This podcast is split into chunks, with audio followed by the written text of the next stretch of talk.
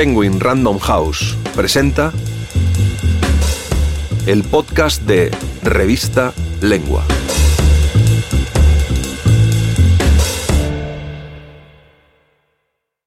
¿Quién ha leído a Elena Garro? Por Jazmina Barrera, narrado por Cristina Jones.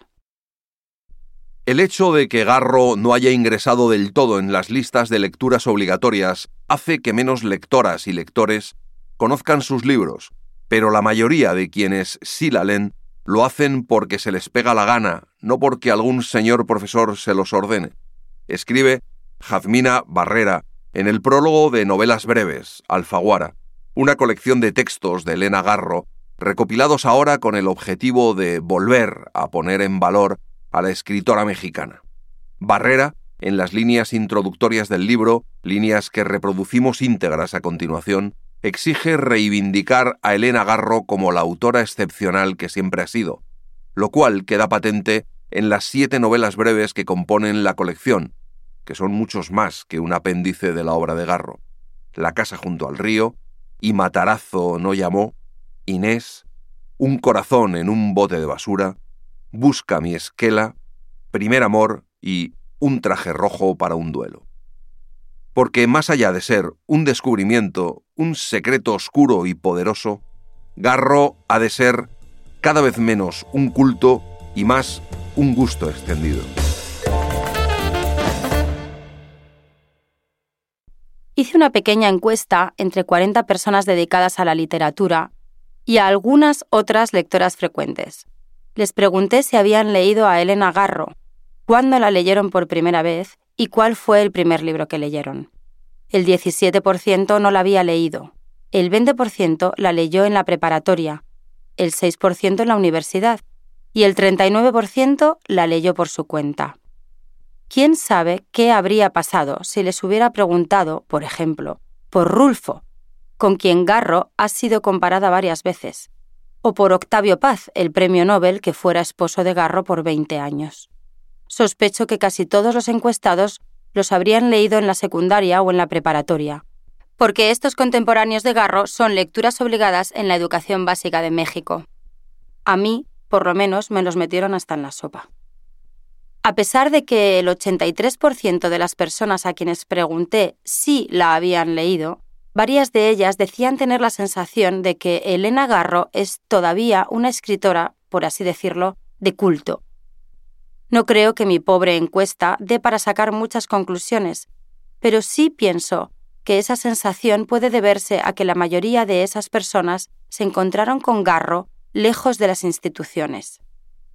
Mi generación, y otras anteriores, leía a Garro como un descubrimiento, un secreto oscuro y poderoso. El hecho de que Garro no haya ingresado del todo a las listas de lecturas obligatorias hace que menos lectoras y lectores conozcan sus libros, pero la mayoría de quienes sí la leen lo hacen porque se les pega la gana, no porque algún señor profesor se los ordene.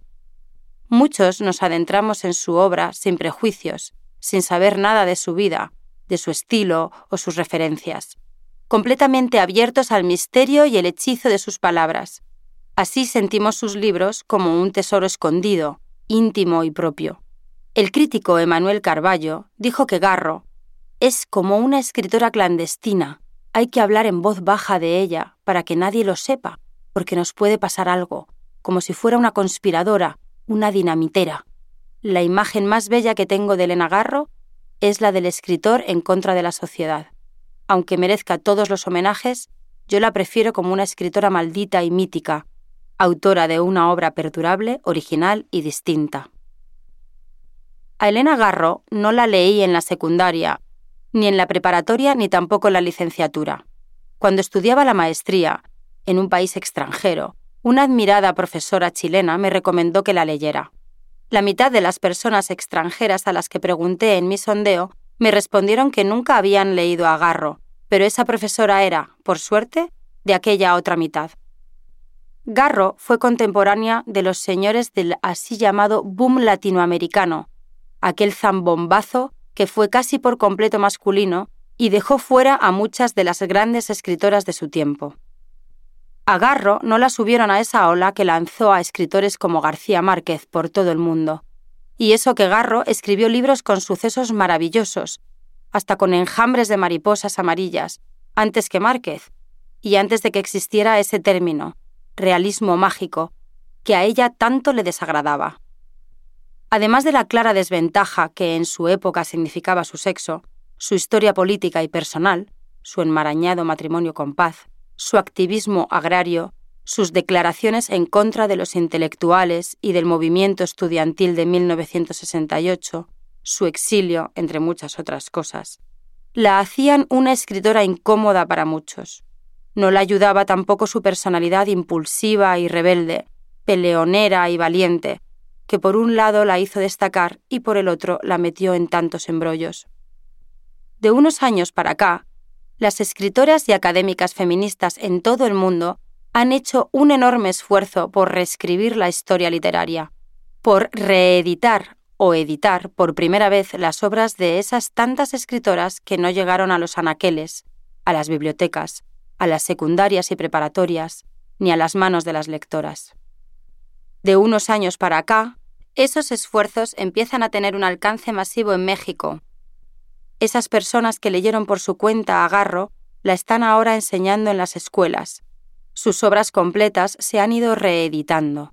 Se la lee y se la escribe, está, poco a poco, siendo cada vez menos un culto y más un gusto extendido, y para algunos hasta una religión.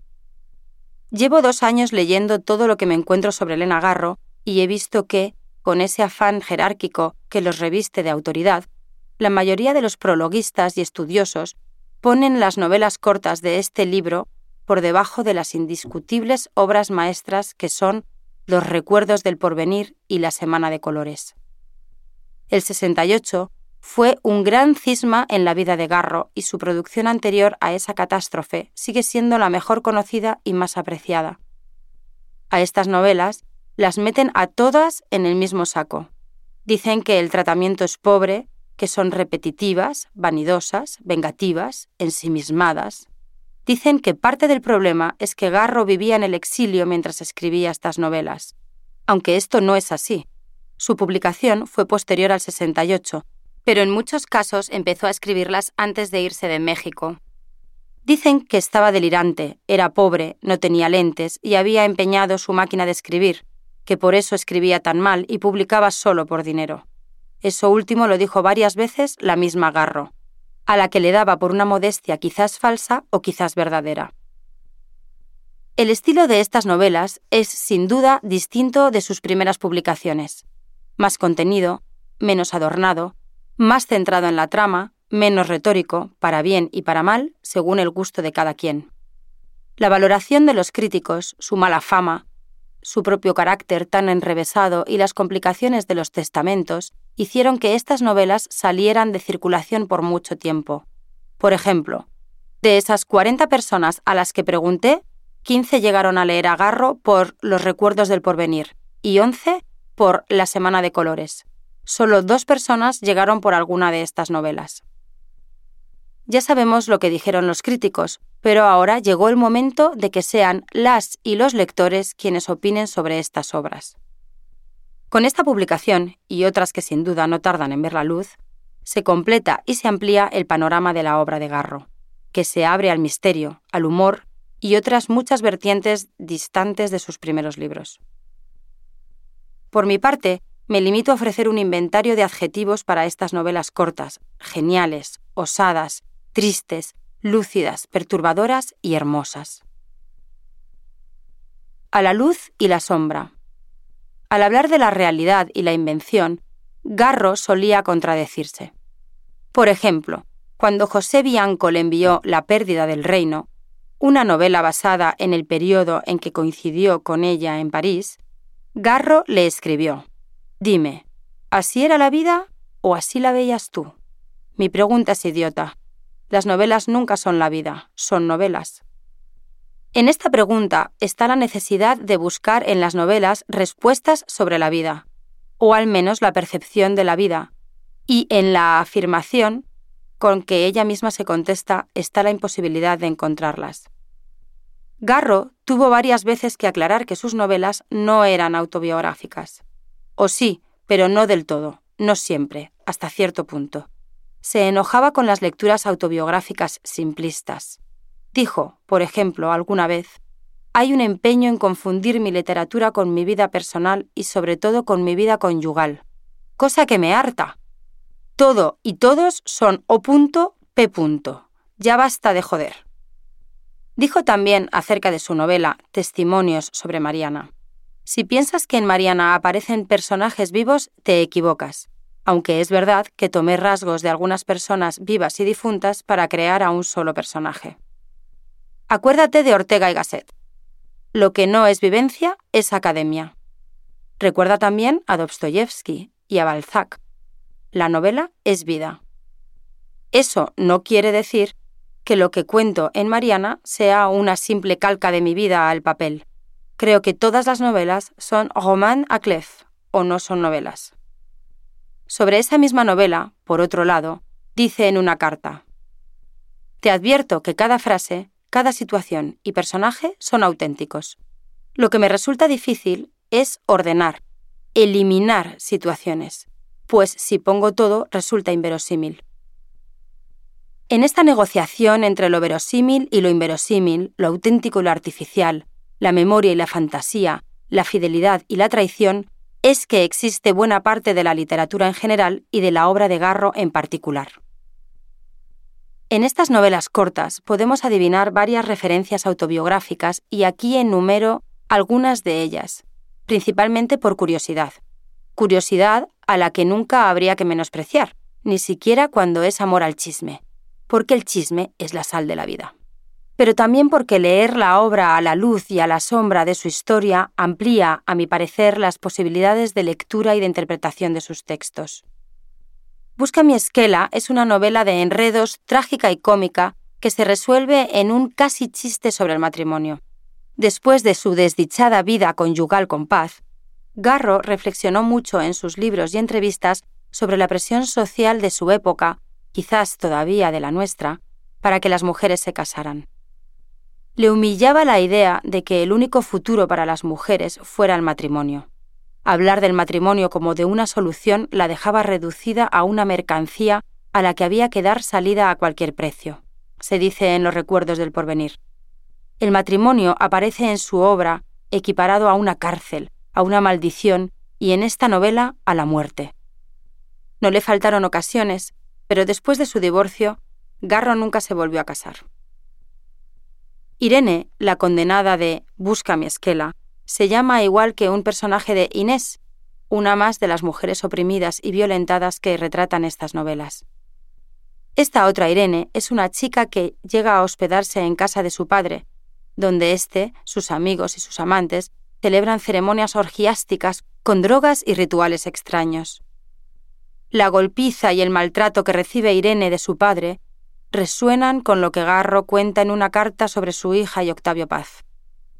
A la chatita, en dos meses que vivió con él en la embajada, le hizo tales cosas. Por ejemplo, no abrirle la puerta cuando volvía de las fiestas y dejarla en la calle toda la noche, golpearla, calumniarla, etc., que se me puso muy enferma. Se cubrió de eczema y estuvo al borde de una depresión nerviosa. El nombre de Irene viene del griego y significa paz, esa paz que su hija llevaba en el apellido y que está ausente en la vida turbulenta de estas Irenes. Garro describía Inés como una refutación a Sade, y tiene varios elementos también de la novela gótica, con la mansión casi embrujada, guardiana de secretos oscuros, y la joven víctima, Inés, que pierde en esa casa paterna la inocencia y la cordura.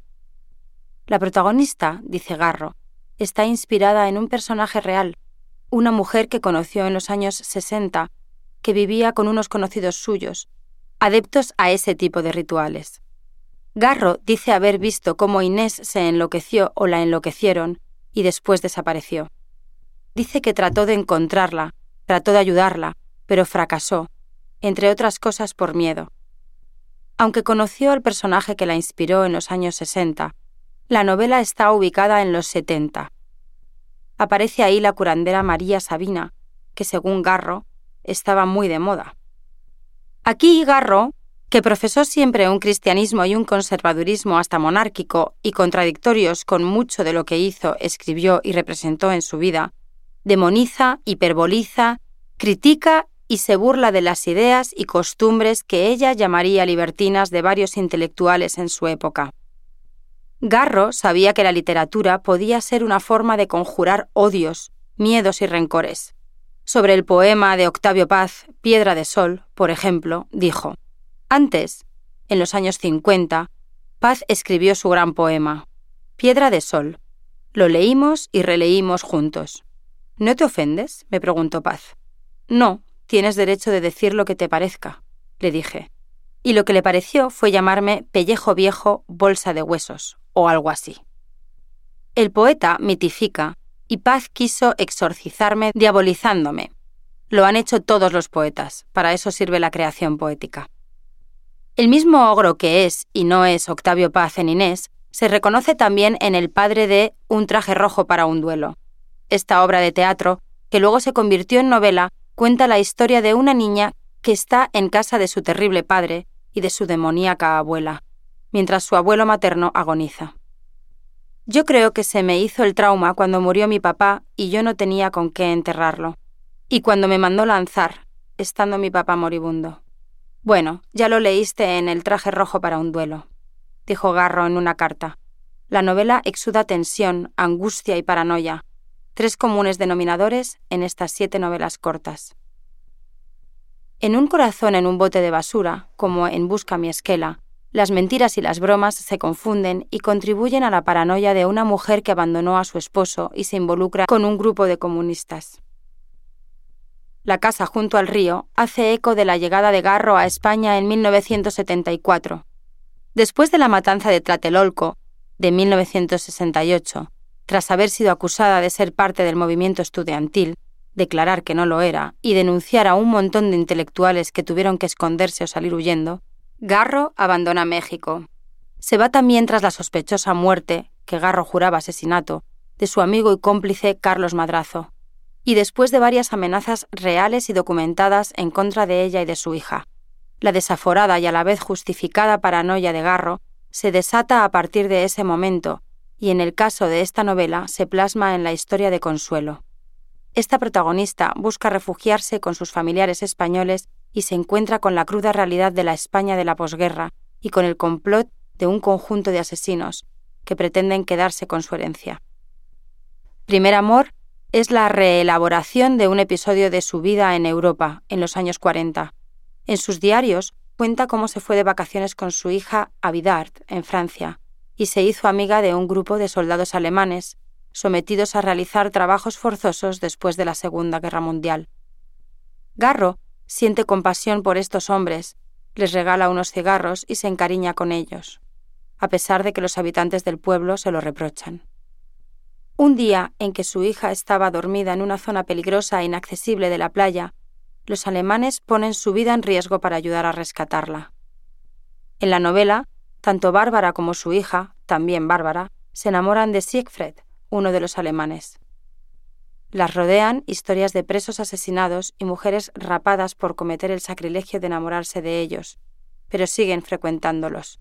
Tras la muerte de Siegfried, en el tren de regreso, la niña Bárbara le pregunta a su madre si está triste, y ella le responde, ¿Yo triste? Estoy enojada. Alguna vez, dijo Garro, que de sus novelas su favorita era Y Matarazo no llamó. Esta novela, que tiene algo de policíaca sin serlo, es de este conjunto la que mejor despliega el humor, uno de los recursos que más brillan en la obra y la personalidad de Garro. Humor negro, en este caso, porque esta es la historia de un oficinista, un hombre sencillo, que sin saber en lo que se está metiendo termina implicado en el movimiento obrero de 1958.